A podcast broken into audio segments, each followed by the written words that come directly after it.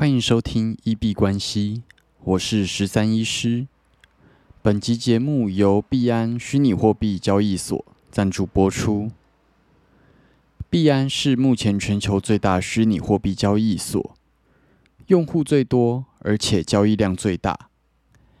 安全性的部分相对安全，而且具备最高的流动性。最大的好处是在进行合约交易的时候，不容易滑价滑到天边去。拥有的币种也相当齐全，你想得到的大币，原则上在币安交易所都可以进行交易，而且交易手续费很低，出金入金的速度也很快。除此之外，担心英文程度不好的观众朋友不用担心，币安交易所有中文界面。不过目前仍然没有支援台币出入金，在这个部分大家要稍微注意一下。注册的时候使用这个推荐连结，并且在十四天内出支五十美金以上。即可获得一百 USDT 的交易手续费现金回馈奖励。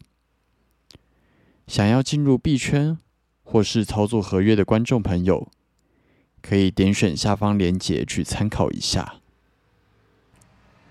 那今天看到一个很有趣的新闻报道，在日本有一间公司叫做巴布亚牛几内亚海产。那他们啊，以一个非常佛心的工作制度闻名，在那里的兼职人员想要几点上班都可以，甚至临时有事或者没有心情上班，也不用向老板请假，可以直接缺席，真的超级佛。那公司的业绩竟然奇迹似的没有因此而衰退，在三年来。没有任何员工因此离职。那除此之外呢？这间公司还有一个很有趣的制度，那就是员工可以针对自己喜欢不喜欢的工作内容做一个评比。那这间公司是说，大概两个月就会进行一次调查。那员工可以根据他们做的呃海产工作。来给一二三四五的分数，那公司就会根据他们的喜好，去把他们避开，就是他们不喜欢的工作项目，然后让他们做自己有热忱的工作。那其实这是一个很有趣的思考。你如果有做这样子的评比，那确实可以将员工对于工作的热情发挥到一个最大。那我相信，确实在工作上面会有帮助。说实在，我们在进行一份工作的时候，这份工作一定有它令人喜欢跟不喜欢的地方。那在我们以往的观念，就是你就要全盘接受，这些就是你工作的一部分。最常跟个案讲的做法，是你去享受。你的工作你喜欢的那个部分，并且把注意力焦点都放在这个部分，那你在上班的时候可能心情就会比较愉悦。那这间公司的制度更有趣，它直接让员工只做他们感兴趣的部分。那或许是他们的员工数如果够多的话，可以确保说每一个项目。都会有具有热忱的人存在，那或者他们可能有一些 backup，可以去应付某一些工作完全没有人想做的这个做法。那这间公司的老板他的思考方式是以员工为本，这句话蛮常听到的，但是呃，很多老板口中说出来，可能只能当做干话来听一听。但是这间公司的老板，他的想法是，因为他们的工作性质的关系，只要离职率一低下来，那大家做事比较驾轻就熟，那工作效率就会因此提高，而且不用一直花时间在培养新的人才，那训练成本也降低了。那这样一来，只要使用比较少的人力，就可以达成很好的质量跟效率。这个想法真的还蛮有趣的。那其实这是一个第二层思考的一个做法。有时候我们在思考一件事情的时候，看到的通常是它的表象，那会直接去进行就是最直观的去做处理。因为说实在，人脑就是一个很怕麻烦的东西，所以我们会直接走一个最直接的思考。那通常这个叫做第一梯第一层思考，但是很多事情它会导致的后果，却是要在第二层或者是第三层思考才会发现的。那在中国有一个成语，就是很常在解读这样子的状况，叫做短视尽力。很多人可能只想着要拿到他眼前的利益，但是却忽略了这个背后可能承担的风险。那他可能导致的将来，有可能是没有办法承受的。举个例子来讲，啊，假如说你们的公司是一个比较 PT 制的做法。那今天老板可能会为了说想要，假如说十个客人，那我需要有十位接待人员来做接待。那今天客人变少了，可能剩下五六位客人。那身为一个老板，想要节省成本，这个是一个非常直观的想法，所以他可能就会把客呃把接待人员的数量减少到六七位左右。那，但是他忽略的这一件事情是，当他把接待人员减少到六七位，那他可能接下来就算临时有预约或者是现场的客人想要来做服务，那但是因为你的人手不足，你也没有办法再去接更多客人。那在更多客人被你就是告知说没有办法做服务，必须下次再来的时候。那这样子七比七的比例，会不会客人就流失的更多，变成可能只有四五个来？那难道你还要继续把你的人力再减少到四五个吗？那这样子其实就会变成一个，呃，在币圈来讲，可能叫做死亡螺旋的一个状况。所以，呃，在做任何事情之前，可能要先去各种换位思考。站在客人、站在接待人员、站在老板的角度，都去思考说：如果我进行了这样子的政策，那它在这三个方面可能会有什么样子的影响？会有什么样子的连锁效应？那我们节目基本上会希望，就是不要一竿子打翻所有的，就是无论是老板还是员工。但是说实在，其实台湾的冠老板真的还蛮多的，尤其是服务业，因为可能很多，比方说兼职人员或者是比较非专业人员的部分，他可能会觉得说，嗯，反正今天。啊，假如说这个人做错事还怎样，我就换一个人来顶替上来就好。反正，嗯，他的职业的可取代性很高，也因此很常忽略了就是员工的权益。那就像刚刚讲的，原则上我觉得比较好的做法，当然你如果没有当过老板，可能很难去体会老板的思考。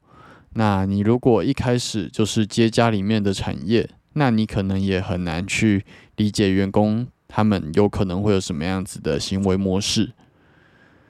所以以啊《富爸爸穷爸爸》那本书来说，他其实比较建议大家 ESBI 象限循序发展，每一个象限的就是雇员、自雇者，然后再到老板，然后投资者这几个部分你都要经历过。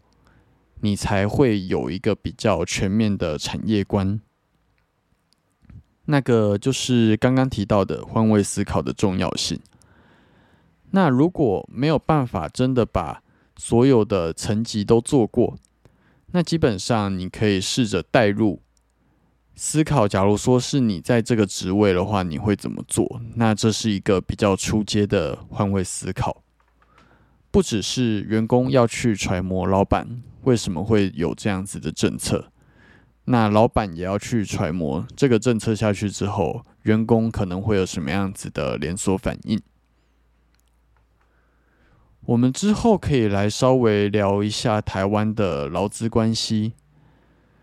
啊，在很多人的心目中，可能劳资它是一个对立的、不断冲突的、不断就是在获取就是自己的最大利益的一个关系。但是，其实一个产业要好，我觉得劳资双方其实应该是要一起向着同一个目标去前进。那必要的时候会需要有一些让利，老板要让利，那员工可能也有需要牺牲的地方。人与人的相处，如果要磨合的融洽，可能就是有一小部分的需要做妥协。那这个部分我们可以之后来聊一聊，我自己看到的劳资关系，还有一些想法。那或者是我对于一些跳槽跟创业的思考方式。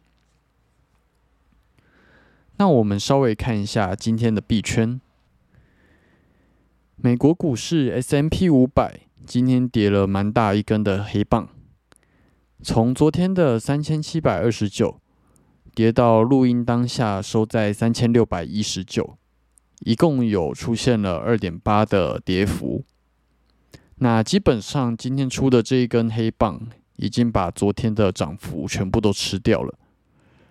那如同我们昨天所猜测的，昨天一个很大的回弹，真的就只是一个回弹。